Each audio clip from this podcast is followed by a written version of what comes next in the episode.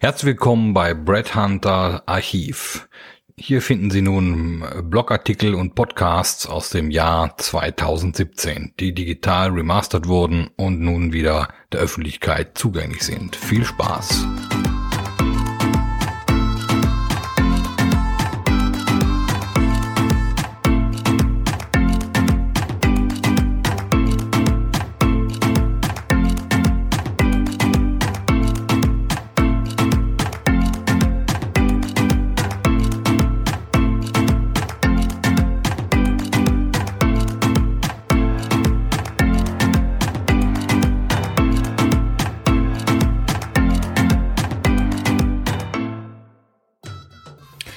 Schönen guten Tag, hier ist der Brett Hunter aus Wien. Das ist der vierte Podcast. Ähm, es geht diesmal um Headhunter-Prävention. Sie wissen ja vielleicht, ich habe so vor anderthalb Jahren ein Buch geschrieben über die Erfahrungen und Erkenntnisse der letzten 16 Jahren Personalberatung.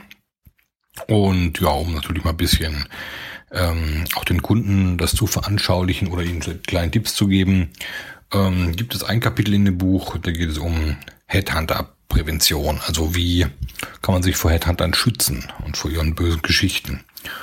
Und ja, dazu werde ich Ihnen jetzt ein bisschen was erzählen. Headhunter-Prävention, Brad Hunter Podcast Nummer 4, ähm, veröffentlicht im April 2016, ähm, Podcast vom August 2017. Headhunter-Prävention.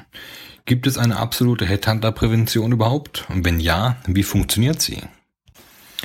Zwei Fragen, die sich mancher Firmenchef oder Personalleiter sicherlich schon einmal gestellt hat, wenn er gute Mitarbeiter plötzlich aus heiterem Himmel an die Konkurrenz verlor. Und um erstere Frage gleich zu beantworten, nein, es gibt nicht, die absolute Headhunter-Prävention. Aber es gibt durchaus Möglichkeiten, einem Abwandern der Mitarbeiter vorzubeugen. Ein paar wesentliche Punkte möchte ich nun abschließend nennen, um Ihnen Einblicke in das Headhunterwesen ein bisschen näher zu bringen.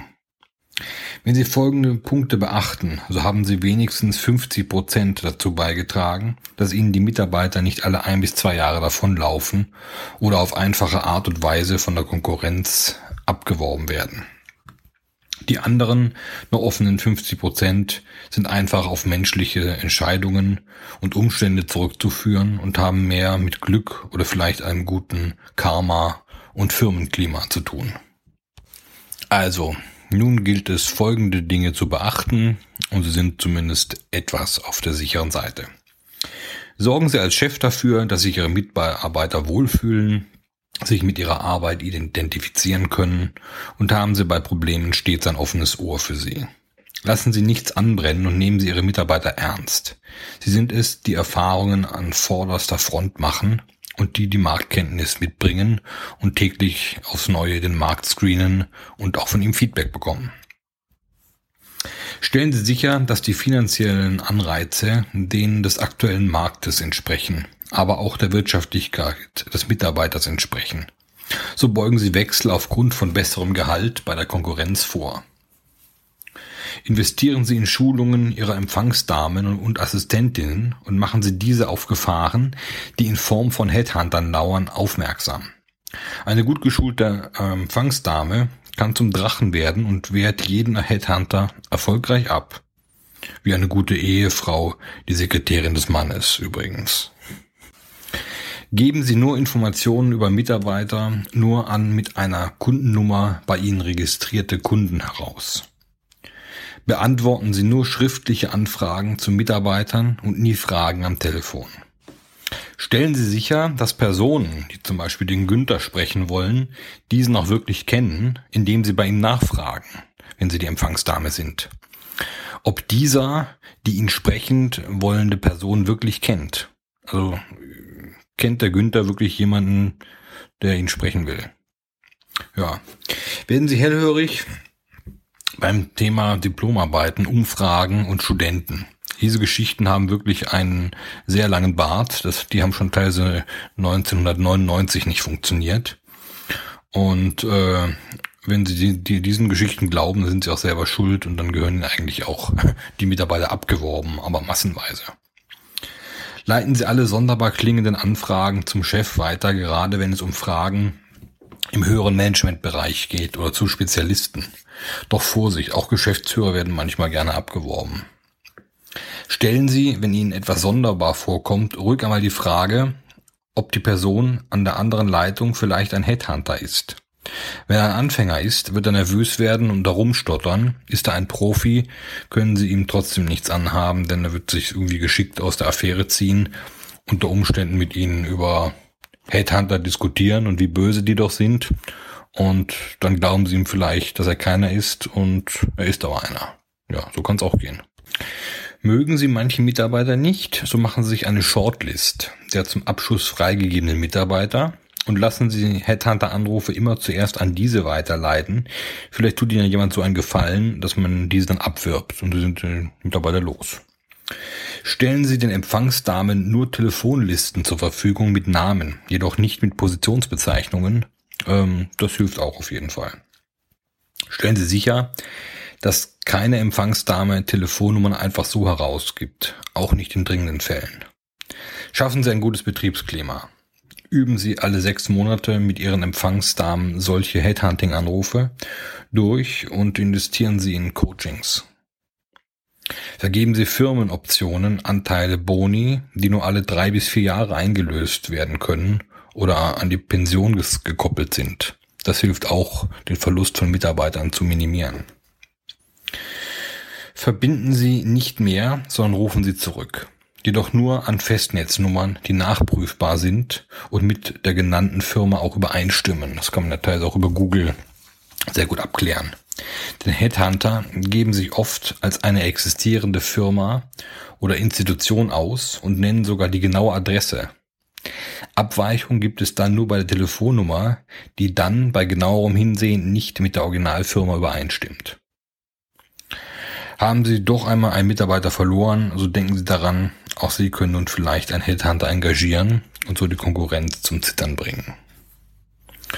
Ja, und natürlich das Ganze geht dann noch weiter. Das war jetzt sozusagen ein Auszug aus dem Buch Thomas Zahlten, Brad Hunter, Erkenntnisse aus 16 Jahren Headhunting, Seite 81 bis 86. Äh, Informationen zu dem Buch finden Sie auch auf bradhunter.org sowie auf Amazon. Und da stehen natürlich noch weitere äh, Geschichten, wo man aus dem Nähkästchen plaudert äh, zum Headhunting und ähm, ja, es hilft einem, einem zumindest die, die Augen offen zu halten und wenigstens sich vor, zu 50 Prozent davor zu schützen, dass man von äh, ja, billigen, einfachen Headhuntern abgeworben äh, wird.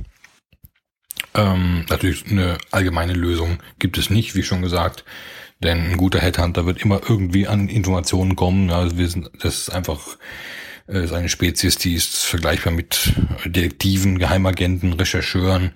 Also ähm, irgendwie irgendwo findet man immer eine Spur zu einer Person. Und wenn man dann noch ein guter Schauspieler ist, kann man natürlich am Telefon die, die, die entsprechenden Knöpfe drücken und ähm, ja, einfach die Information bekommen. Aber äh, ja, so viel dazu. Äh, danke für, ihres, für das Zuhören und die Aufmerksamkeit. Und das war der Podcast Nummer 4 von Brad Hunter. Einen schönen Tag. Auf Wiederhören aus Wien.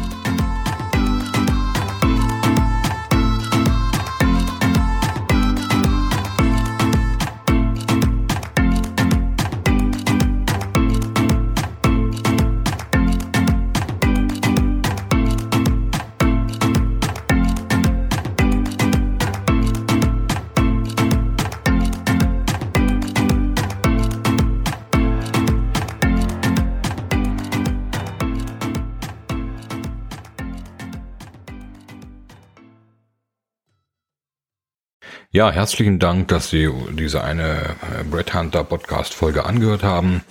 Es gibt natürlich noch weitere, die Sie äh, auch auf äh, breadhunter.group finden oder auch die Bücher auf Amazon, indem Sie nach Thomas Zahlten oder Brett Hunter suchen. Natürlich finden Sie auch auf unseren Webseiten weitere Informationen. Ähm, weitere Podcasts wären zum Beispiel über echtes Unternehmertum ohne Startkapital und die letzten 30 Monate bei Brad Hunter oder der 50-jährige Systemfehler in der Personalberatung plus Smart Global Headhunting Speedboats oder ein Schritt zurück, um zwei Schritte nach vorne zu machen oder wie der Phönix aus der Asche nach dem Totalschaden von Brad Hunter 2008. Ein weiteres Thema wäre vom Podcast, wenn man eine Firma verlässt, verlässt man meistens auch die Kollegen, obwohl der Laden ja nur vom Kopf her stinkt. Oder Next Big Thing in Company Culture, zurück zur Zusammenarbeit aller Generationen. Aber auch das Zeitalter der Tipps, ohne das Ergebnis am Ende zu bewerten. Oder wie die Clubhouse-App zum Labern animiert und bei den Entwicklern die Kasse klingeln lässt oder einfach Müllers Esel, der bist du. Des Weiteren haben wir einen Podcast zum Vorwort des Brett Hunter Buchs Nummer 7 vom März 2020 äh, und natürlich noch einen, der heißt Geistige Umerziehung durch Social Media Guidelines, Intoleranz der Toleranten, We are back in the 60s.